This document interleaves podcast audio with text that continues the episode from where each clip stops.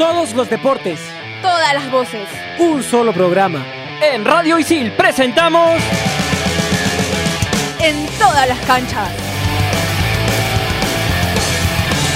Hola, hola, bienvenidos a En todas las canchas, un programa de Radio Isil. Hoy tenemos un programa muy especial, como siempre, junto a Carolina Dávila, a Alberto Vega.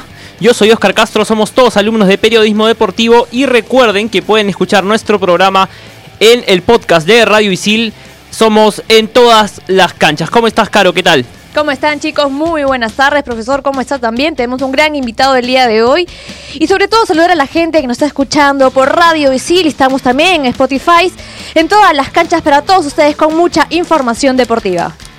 Carolina, Oscar, ¿qué tal? ¿Cómo están? Y para todos los que nos escuchan, tenemos un invitado de lujo para hoy, para hablar un poco sobre lo que se viene el próximo año, los Juegos Panamericanos, es muy importante para, para el desarrollo del país en un futuro. Perfecto, hoy ya lo decíamos, tenemos un programa especial sobre Lima 2019, eh, lo que va a ser el próximo año el gran evento deportivo que va a tener nuestro país. Y tenemos un invitado muy especial, él estuvo 25 años en prensa escrita, tiene 6 Juegos Olímpicos, un Juego Paralímpico, es profesor de ISIL y en sus ratos libres, maestro de ceremonias, y puedo dar fe de ello. Así que damos la bienvenida a Patrick Espejo. ¿Cómo estás, Patrick? ¿Qué tal? Muy bien, gracias, Oja. Gracias a todos ustedes, a, ISIL por la invitación. Eh, no sé si agradecerte por toda la introducción que han dado, pero de todas maneras, este, feliz y contento de estar acá en unos días tan especiales, eh, ya pronto de terminar el año y con con los nervios propios de todos los mega eventos que se vienen el próximo año y en especial esos uh, dos juegos que vamos a organizar hacia entre julio y septiembre que la verdad para quienes amamos el deporte, para quienes estamos metidos en esto hace muchísimos años, eh, es, eh, no sé, es como la fiesta más esperada. Y tenerla aquí en casa y, y bueno, de eso es lo que vamos a conversar un poco, supongo a lo largo del programa. Contémosle un poco a la gente eh, qué son estos dos eventos, qué, son los Juegos Panamericanos, los Juegos Parapanamericanos y en qué radica su importancia de que se realicen en nuestro país. A ver, eh, nosotros vamos a organizar dos grandes fiestas. Uh, mucho se ha hablado de una, pero en realidad vamos a organizar dos, que son los Juegos Panamericanos del 26 de julio al 11 de agosto. Y dos semanas después, desde el 23 de agosto al 1 de septiembre, los Juegos Parapanamericanos. En los primeros hablamos de 39 deportes diferentes, hablamos de 6.890 deportistas que van a estar viniendo de 41 países del área. Y en los Parapanamericanos hablamos de 17 deportes diferentes, hablamos de 1.800 y fracción eh, para deportistas que van a estar viniendo de 32 países acá.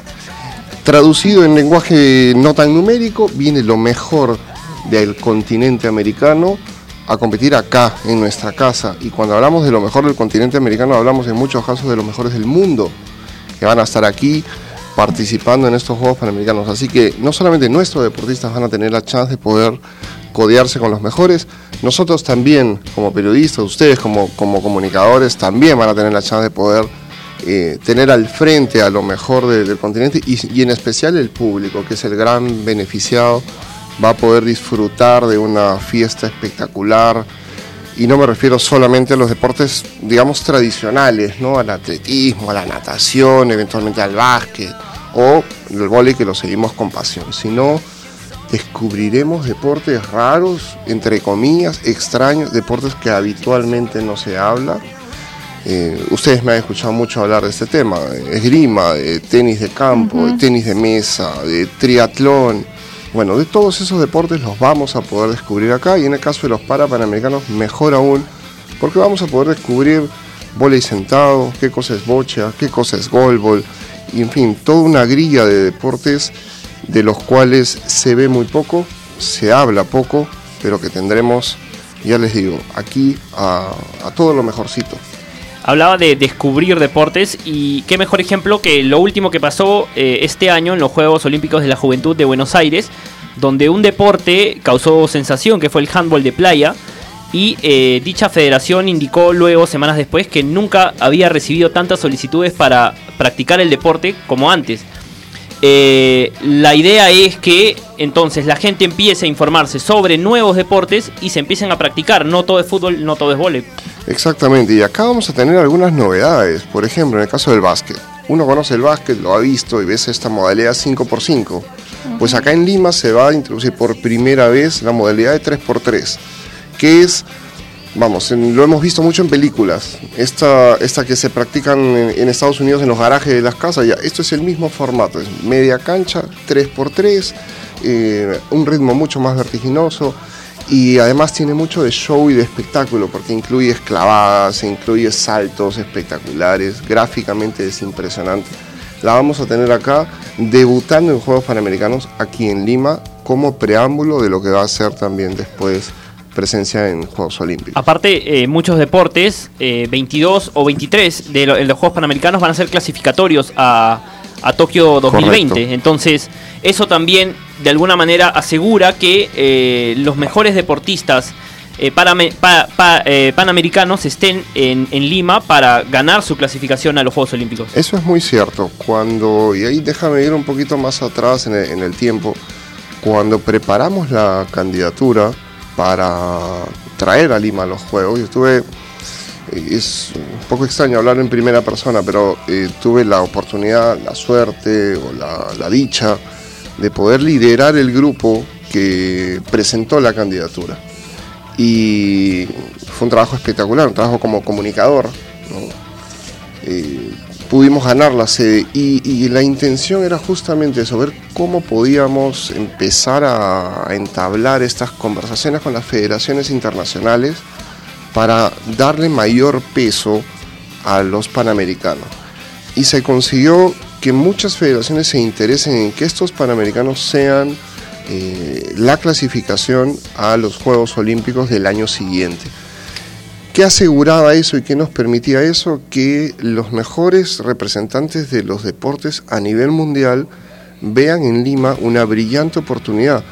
Porque si clasifican acá, si hacen los tiempos o hacen las marcas aquí en Lima, significa que durante un año entero ya no van a estar con la preocupación o los nervios o comiéndose las uñas de que si van a clasificar o no, porque ya la tienen asegurada. Entonces su preparación es totalmente distinta.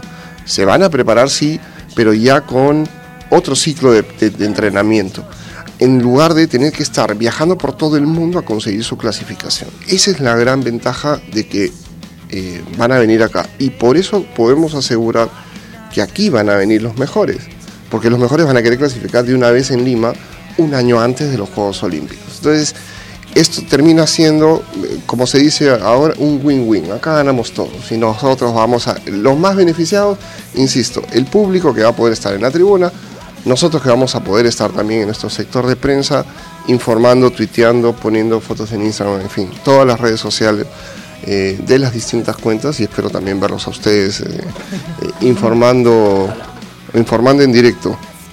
Patrick, eh, sabemos que Perú recibió la posta en el 2015 en Toronto y de en Toronto, Canadá, y hubo un tiempo en que no se hizo nada por temas que había pasado con el norte del país, se decía que iba o no iba, pero se decidió en que arranca toda la iniciativa y va ya hasta el momento en construcción. ¿Cómo ves eh, el camino hacia el próximo año en diferentes sedes? Porque en lo que he podido observar, la villa en Villa El Salvador está avanzando, la gente está trabajando como hormiguita. Entonces, ¿cómo ves toda la organización con ese tiempo restante que no se organizó en momento?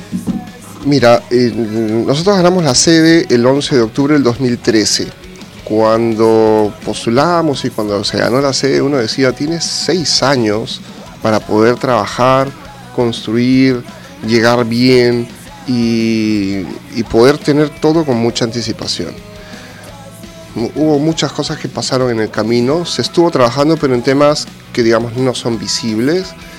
Y recién ahora, este último año, cuando ya se ha empezado a ver, ya hay un, se está construyendo cosas en la Videna, ya estás viendo un velódromo prácticamente listo, ahora salíamos, pasábamos por el lugar y veíamos que ya está con el techo, o ya veías, ves construcciones, como tú lo decías Carolina, la villa de los atletas ya tiene un aspecto imponente, porque ya ahora ya ves las torres terminadas, ya ves los gráficos puestos al costado, entonces ya ahora sí uno siente pues un, un burbujeo, ¿no? una emoción y dices, oye, esto ya está avanzando. Eh, que debimos haberlo tenido antes, concuerdo con la gran mayoría, porque esto de repente nos hubiéramos ahorrado algunas horas de, de sufrimiento y de discusión que, que no. Eh, cuando se dio el, el- el año pasado el, el tema del fenómeno del niño y que muchos, mm, lo diré bonito, sin que suene muy feo, políticos baratos salieron a decir, no, pero esa plata hay que usarla en la reconstrucción del norte, hay que usarla en construir cosas eh, en la ribera del río Rímac porque se va a desbordar por los huaicos que hay en, en Chosica.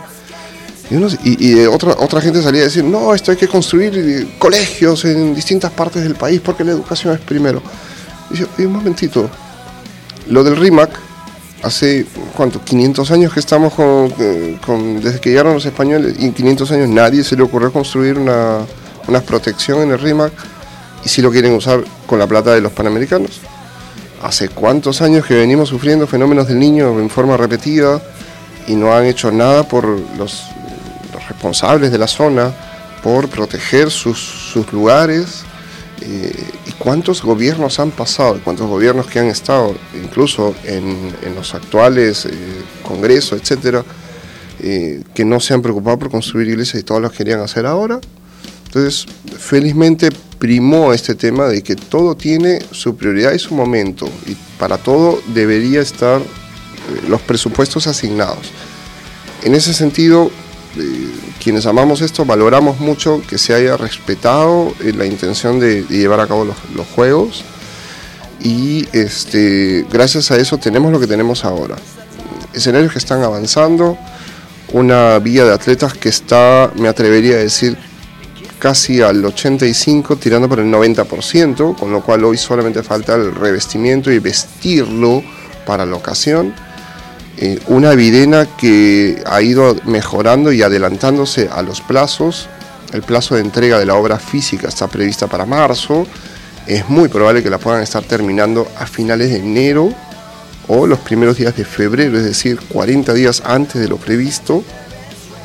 Con lo cual igual ganamos un mes para que nuestros atletas la puedan este, conocer a, a profundidad y lo que es Villa María del Triunfo y lo que es el Callao, que son los otros dos clústeres, le llamamos, los otros puntos concéntricos donde van a estar los otros deportes, también están bastante, bastante avanzados. Así que por ese lado, una preocupación menos, eh, una tranquilidad más para, para toda la población, porque los escenarios van a estar. ¿No? Y por en paralelo, nuestros deportistas también están preparándose, muchos de ellos ya regresando por el tema obviamente de las fiestas a, a Lima, pero preparándose eh, intensamente para lo que va a ser estos juegos en cuanto en siete meses más. Sí. Patrick, a ver, hace instantes mencionabas un poco sobre el problema que había pasado el año pasado, justamente con el tema de los políticos. Atacaron mucho al ministro en ese entonces, al señor Saavedra. Lo sacaron de, su puesto, de su posición. Ahora, ¿cuánto podría pasar y cuánto podría sobre todo pesar eh, la responsabilidad del periodista? ¿Cuánto influye la responsabilidad del comunicador? Ahora lo que sí viene. Es fundamental porque nosotros tenemos um, una tarea básica, nosotros somos los que vamos a, a darle la información a la gente. Y también me lo han escuchado mucho en clase eh, y es algo que yo lo repito y lo cuento cuando tengo un auditorio que, que me permite hablar de este tema y, y siempre comento esto. Nosotros como comunicadores tenemos tres tareas fundamentales y en dos de ellas las cubrimos bien. O sea, nosotros informamos bien, nosotros entretenemos bien porque le contamos todos los chismecitos y todos los detalles sabrosos que la gente quiere saber, ¿no? Incluso yo digo dónde está la última novia de Paola, de Paolo, este, qué está haciendo la mamá de Paolo, qué ofertas nos trae o nos ha traído para, para las fiestas, qué nuevo tatuaje tiene. Esa parte la cubrimos bien. Pero hay un detalle que nosotros todavía, como comunicadores, y eso es una crítica, eh, no estamos aprovechando, y es que nosotros somos los que educamos a la gente. Y no les educamos para que eh, sepan dónde tienen que cruzar una calle o no, sino que les damos la información y les mostramos que tenemos peruanos que son exitosos, que tenemos deportes que son exitosos y que están más allá de, patear una pelota o de golpear una pelota con una mano en el caso del vóley, sino que tenemos muchísimos más y que esos deportes y esos deportistas exitosos son los que nos van a ayudar a tener una identidad. Y eso es lo que nos, el gran beneficio que nos puede traer los Juegos Panamericanos y los Parapanamericanos, que además tienen historias que son fascinantes. Y esos, ese- esos peruanos exitosos son los que nos van a hacer sentir a ti, a Carolina, a Oscar, mucho más orgullosos de lo que tenemos. Quien nos conoce, quien nos debe conocer, ahí es la responsabilidad de nosotros. En la medida que la gente sepa que tenemos campeones del mundo en squash, en vela, en, tantos otros deportes, en surf, sabremos que esos deportes existen y que esos deportes nos pueden llevar a decir mañana más tarde, oye, qué orgulloso estoy de mi Perú y no solamente de lo que siempre se repite, no solamente estoy orgulloso porque comemos rico, eh, no solamente somos orgullosos porque tenemos una bebida bandera, sino porque tenemos peruanos que nos hacen sentir orgullosos dentro y afuera. ¿Y por qué tenemos esa tendencia tal vez dentro del periodismo en general, no solamente deportivo, sino, en fin, el que cubre político? ¿Por qué tenemos esa tendencia de poder hablar un poco más de lo morboso y no tanto lo que realmente importa? Porque, a ver, pongo un claro ejemplo, si hablamos de fútbol, no hablan de tácticas, no hablan del juego, hablan de cualquier cosa, de la novia de tal jugador. Sí, el uñero de tal futbolista.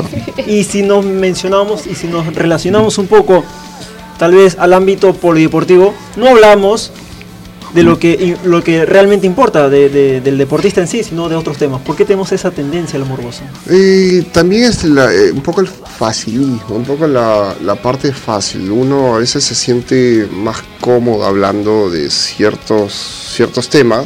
Eh, Y no me refiero a la parte que tú dices, sino es más fácil a veces hablar de fútbol porque nos sentimos más cómodos hablando de fútbol. Muy poca gente te puede, eh, hoy, son muy pocos los periodistas que hoy te pueden analizar por ejemplo, una competencia de persecución individual en ciclismo. Ah, llegas a ciclismo como si estuvieran dos chinos hablando, no vas a entender nada. Entonces es muy difícil que un comunicador te pueda eh, explicar que esta prueba de persecución se hace sobre 400 metros, que tienes dos ciclistas que parten en líneas opuestas, meta y contrameta. Gana el primero que llega a la meta en los 4.000 metros o el primero que alcanza al otro. Entonces, ¿cómo lo explicas si no lo sabes? Y te hablo de una prueba de ciclismo. Entonces resulta mucho más fácil hablar de fútbol. Y claro, nosotros tenemos un gustito, es parte de, de la condición humana, ¿no? Es un gustito por saber eh, el detallito, lo que está detrás, la parte mor- mórbida que tú dices, la, entre comillas, la cochinada, ¿no? Nos gusta la cochinada, saber dónde está, qué han hecho, con quién, dónde se le ha visto, cuántas fotos tiene, si ya subió fotos al Instagram con, con la titular o la, o la otra. O sea, esas cosas a uno nos gusta, es parte de la naturaleza humana. Eh, pero insisto, es parte del- de nosotros mismos eh, saber llevarle otras cosas, eh, enseñarle al público que el periodismo no está circunscrito solo a eso, sino que podemos transmitir emociones, sensaciones o incluso historias de superación personal que te puede motivar a ti, a ti o a ti en, en- ir más adelante, en salir, en buscar, en crecer, finalmente en tener, es el gran, eh, es el gran impulso que tiene el deporte, tener una mejor sociedad, que eso es lo que queremos a través del deporte, tener una mejor sociedad, tener mejores peruanos, tener mejores jóvenes que encuentren en el deporte la disciplina, el respeto, la excelencia, que son los valores que tiene el deporte y que es justamente lo que nosotros vamos a poder tener un poco en casa. Sé que estoy filosofando mucho, son días eh, de reflexión, pero eh, es parte de lo que se busca con, con el deporte. ¿no? Estamos con Patrick Espejo, alguien que sabe y mucho de deporte en el Perú. Vamos a ir a una pausa y seguimos conversando con él. Estamos en todas las canchas. Recuerden que nos pueden escuchar en Spotify.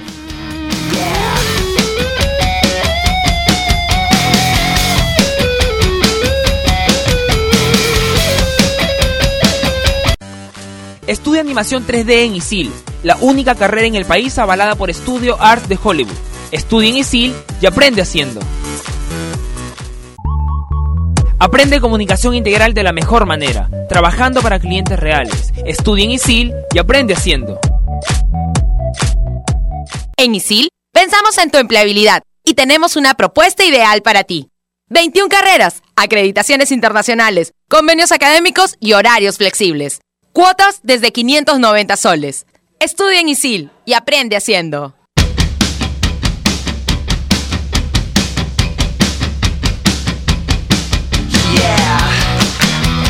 Estamos de vuelta en, en todas las canchas en este programa especial de Lima 2019 junto a nuestro invitado Patrick Espejo. Y antes de terminar el bloque anterior, hablabas un poco de educación, eh, hablabas de, este rol de la prensa, de educar, de y pienso mucho en los Juegos para Panamericanos porque eh, nuestra sociedad quizás y, y nuestras infraestructuras a, nivel Lima no y a nivel nacional obviamente no están preparadas para recibir un, un- un- campeonato o un evento de esta envergadura. ¿Qué nos puedes contar al respecto y qué podemos nosotros desde la prensa transmitir eh, en estos juegos para panamericanos para que la gente de alguna manera sea más empática y se ponga en el lugar de, aquellos deportistas y personas con discapacidad? Mira, en el bloque anterior les contaba un poco la, sensación. Los juegos eh, van a poder ayudar a transformar y a, mejorar eh, nuestro aspecto como sociedad. Y un rol importantísimo lo tienen los Juegos para Panamericanos. Esta, esta gran cita que va desde el 23 de agosto al 1 de septiembre.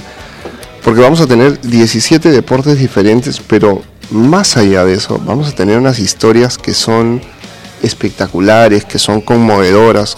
Personas que por situaciones de la vida o del destino han tenido, han sufrido algún accidente o tienen una, han, han nacido con una situación congénita y que han encontrado en el deporte una oportunidad única de salir adelante. Pero no estamos hablando, como se ha hecho en unos comerciales a comienzos de, de diciembre, no estamos hablando de gente que pobrecita, estas personas, qué condiciones tienen. Tampoco estamos hablando de personas discapacitadas, ojo, estamos personas con discapacidad que han encontrado en el deporte la chance de ser deportistas top, deportistas de alta competencia. Y hay, esto es increíble, hay deportistas, eh, para deportistas, para decirlo con propiedad, que pueden correr los 200 o los 400 metros más rápido que una persona convencional. Eh, o personas que tienen doble o quizás hasta una cuádruple amputación, y que uno dice, no, esta persona que tiene cuádruple amputación, ha perdido los dos brazos y parte de las dos piernas, pues debe estar en su cama y si no sale, pues no, ha encontrado en la natación, por ejemplo, y les cuento el caso, una chica que yo la pongo como, como uno de los modelos, se llama Dunia Felices.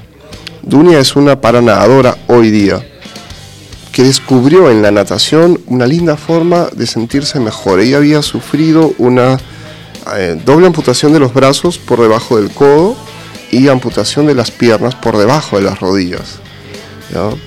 Pues ella encontró en la natación en enero del año 2017, en noviembre del 2017, el año pasado, eh, fue la única representante en el Mundial de Paranatación y ha seguido nadando, hoy está ya con la marca clasificatoria para Lima, pero nada, nada estilo mariposa además.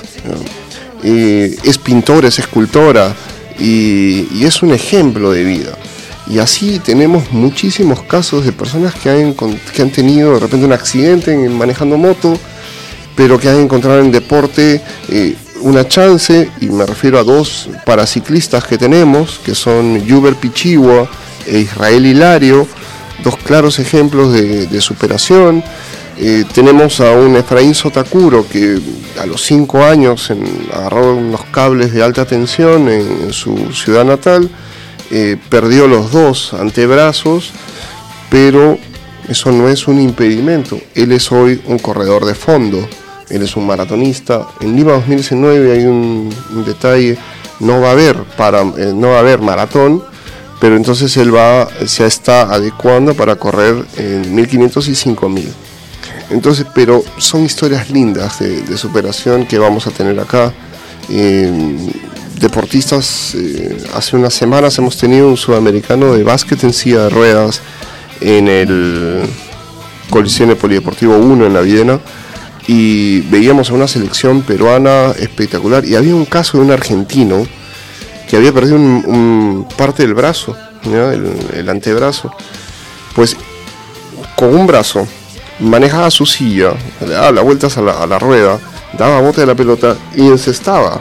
Es una cosa espectacular. Y uno a veces está en su casa o estás en la oficina y dice, qué dolor que me duele la rodilla, no quiero salir, este, ah, qué flojera. Pues no. Esta gente viene a hacer deporte, insisto, de alta, alta competencia. Y esos son, ojalá, te soy sincero, ojalá esto pudiera estar en señal abierta de televisión, que se pueda ver por, por todas las señales habidas y por haber, para que el público aprenda, para que los niños entiendan que esto es algo que los puede transformar la vida, que pueden llevarlos a otros lugares. Está el caso de Carlos Felipe, es número 6 en el mundo en lanzamiento de bala. Entonces, tenemos jóvenes, tenemos deportistas que que de hecho son, son talentos. Padre, retomando el tema de los deportistas, no solamente en los panamericanos, sino para panamericanos, sabemos que por ser sede tenemos la opción de estar en todas las disciplinas. Casi, casi todas. Casi todas, pero la mayoría en realidad, y eso es un gran chance para nosotros que somos peruanos y la sede. Sabemos también que Estados Unidos es el país con mayor medallero a nivel mundial. Entonces, ¿qué opción que siendo sedes podamos nosotros tener mayor medallas? tanto en ambos panamericanos y para panamericanos? Mira, mm, acá hay que contar un poquito de la historia nuestra para poder entenderla. Y, sí, es cierto, la historia no juega, la historia no compite, pero nos enseña mucho. Hasta hoy se han llevado a cabo 17 ediciones de Juegos Panamericanos. En esas 17 ediciones Perú solo ha ganado, y digo solo, entre comillas, 8 medallas de oro sería espectacular que en una sola edición podamos hacer lo mismo que hemos hecho en toda la historia. O sea, eh, y te lo digo desde mi perspectiva como, como comunicador, eh, ¿no? desde mis posiciones en los diferentes lugares que tengo. Eh, si ganamos 8, yo estaría más que feliz porque habremos hecho lo mismo que en toda la historia que comenzó en el año 51 hasta el 2015. si ganamos más, pues olvídate, nos sentaremos con una, no sé, con una salchipapa o con algún plato bandera y, festejaremos porque hemos podido ganar más. Pero si no, yo con ocho estaría más que feliz. Eh, y eso es algo que hay que transmitirle al público, porque el mero hecho de tener presencia masiva de los peruanos no nos asegura las medallas. Los demás países también vienen a, representar, también se han preparado, también vienen a ganar sus propias medallas. Eh, a mí me encantaría decir, mira, vamos a ganar 40 de oro y seremos pues, este, los mejores de los juegos. Tampoco por el hecho de no ganar tantas medallas significa, uy, qué fracaso, ¿no? Que es una, una palabrita que algunos la tienen así muy a, punta de labio. Eh, yo sí estaría feliz. Ganando las medallas que sean, vamos a, poder festejarlo, subir al podio y qué mejor si puede ser para recibir una medalla de oro y cantar el himno nacional a todo pulmón porque, y esto es algo que también en algún lugar le he dicho, el himno se canta a todo pulmón en todos los lugares, no solamente en los estadios en Rusia. Eso es cierto también. a ver, eh, para poder ganar medallas, para poder obtener buenos resultados, me parece que hay que tener lugares de entrenamiento que sean adecuados, hay que tener sedes, porque se han definido algunas sedes, algunas no. Te pongo un claro ejemplo, ¿qué pasa con el remo? ¿Qué está sucediendo con el remo?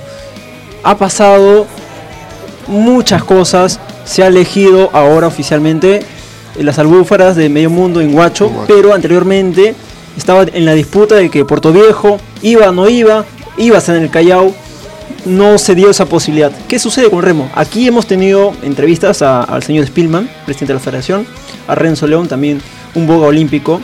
Hemos tenido varias declaraciones de personajes del Remo. ¿Qué sucede con el Remo? ¿Cuál es tu perspectiva? ¿Cuál es tu opinión? ¿Cuál es tu punto de vista sobre esta situación para los deportistas? Mira, siendo el remo además uno de los primeros deportes que se trajeron acá al Perú, que se practicaron, tiene uno de los primeros clubes, es el Regatas, ha sufrido mucho por quizá por temas reglamentarios. Eh, cuando se postuló se planteó algo que era desde nuestra perspectiva bellísimo, porque era la zona de, la punta, no la tradicional donde están las embarcaciones, donde, eh, donde está la playa de Cantolao, por, por, citar una, sino para el otro lado, que era la zona que hoy está ocupada por los barracones del Callao. con todo un megaproyecto conversado en ese entonces con el gobierno regional, que era eh, liberar la zona de, los barracones, convertir esa zona, repotenciarla en una zona eh, más turística y comercial, construir un espigón de dos kilómetros y medio de largo, ¿ya? que además tenía un objetivo que era muy claro, dotar a la zona de la punta de una protección adicional en el caso de un tsunami, de un tema natural, ¿ya? darle algunos minutos más para que puedan tener tiempo de evacuación pero ganar ahí una zona que además podía convertirse en una zona muy comercial, de playa.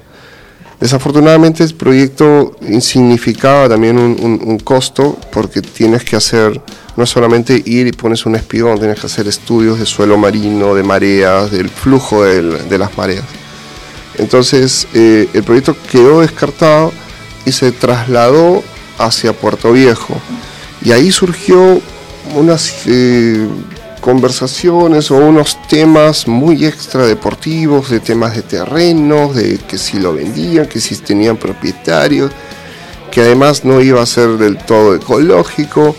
Eh, bueno, finalmente también se descartó el proyecto que estaba presentando la federación.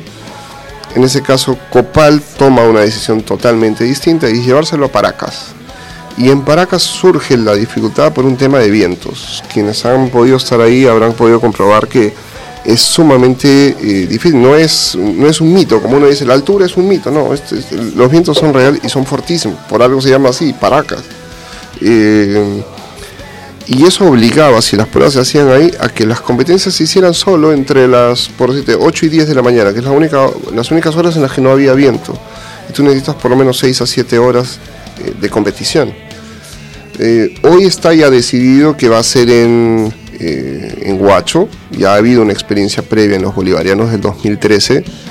Eh, reglamentariamente hablando, yéndonos ya a la profundidad, eh, a, a, profundizar el tema, hay algunos asuntos que todavía tienen que arreglar, porque el reglamento te exige que tiene que tener una profundidad, porque es un tema físico, en cada palada el agua bota una, hace una inercia que va hacia la profundidad, que tiene que ser de no más de 3 metros, ni tampoco un mínimo de, lo que tiene hoy, que me parece que son 2, porque eso genera un rebote y genera unas ondas, que es la que termina moviendo las embarcaciones que están detrás de la que va primero. Entonces, eh, y hoy surge un tema que ojalá sea un lindo regalo de, ahora de, Navidad y que sea para el, el, próximo año, que es que puedan dotar de infraestructura, casa o bien un gimnasio, un lugar delegado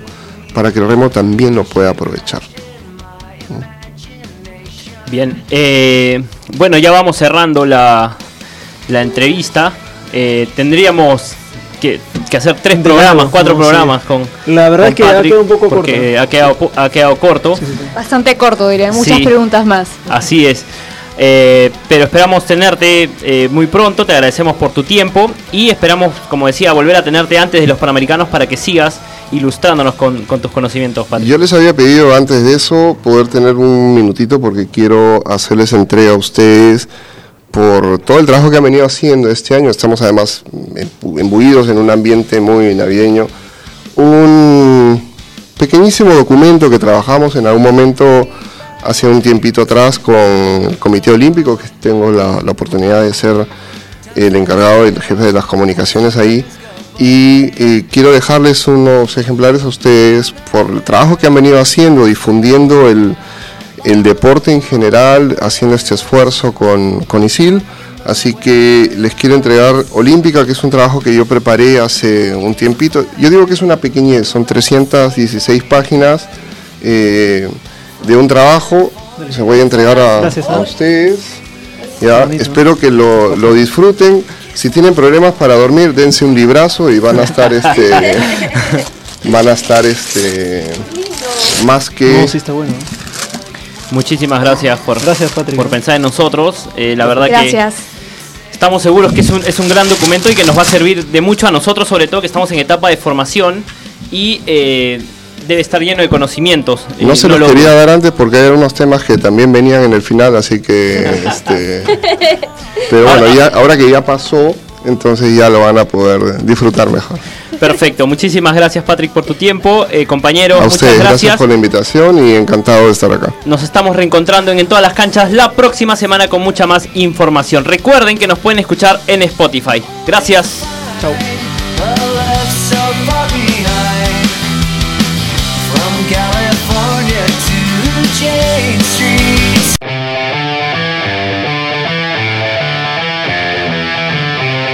Radio Isil presentó En todas las canchas.